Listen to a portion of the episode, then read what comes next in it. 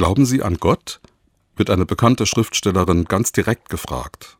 Sie runzelt abweisend die Stirn und antwortet Die Frage, ob Gott existiert, ist die uninteressanteste, unwichtigste Frage, die je ein Mensch gestellt hat. Keiner kann sie beantworten. Das sagt Donna Leon, die Erfinderin der Venedig-Krimis um Kommissario Brunetti. Es ist eine ausweichende Antwort, eigentlich gar keine Antwort. Sie hält die Frage nach einem Gottesglauben also für Unfug, für überflüssig. Aber sie erzählt von ihrer Herkunft. Meine Mutter war irische Katholikin und ging in die Kirche.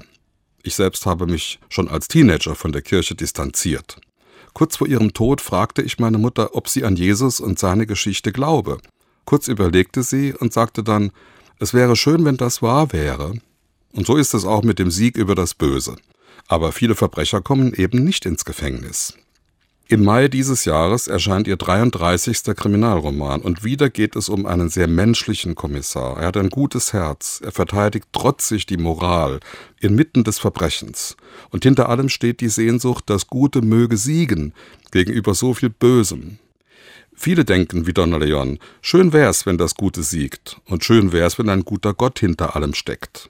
Ich glaube an diesen guten Gott, die Quelle des Guten, und freue mich über alle, die zwar nicht glauben, aber dasselbe Lebensprogramm haben, für das Gute kämpfen. Genau nach Donna Leons Motto, das hier ist das Leben und nicht eine Kostümprobe.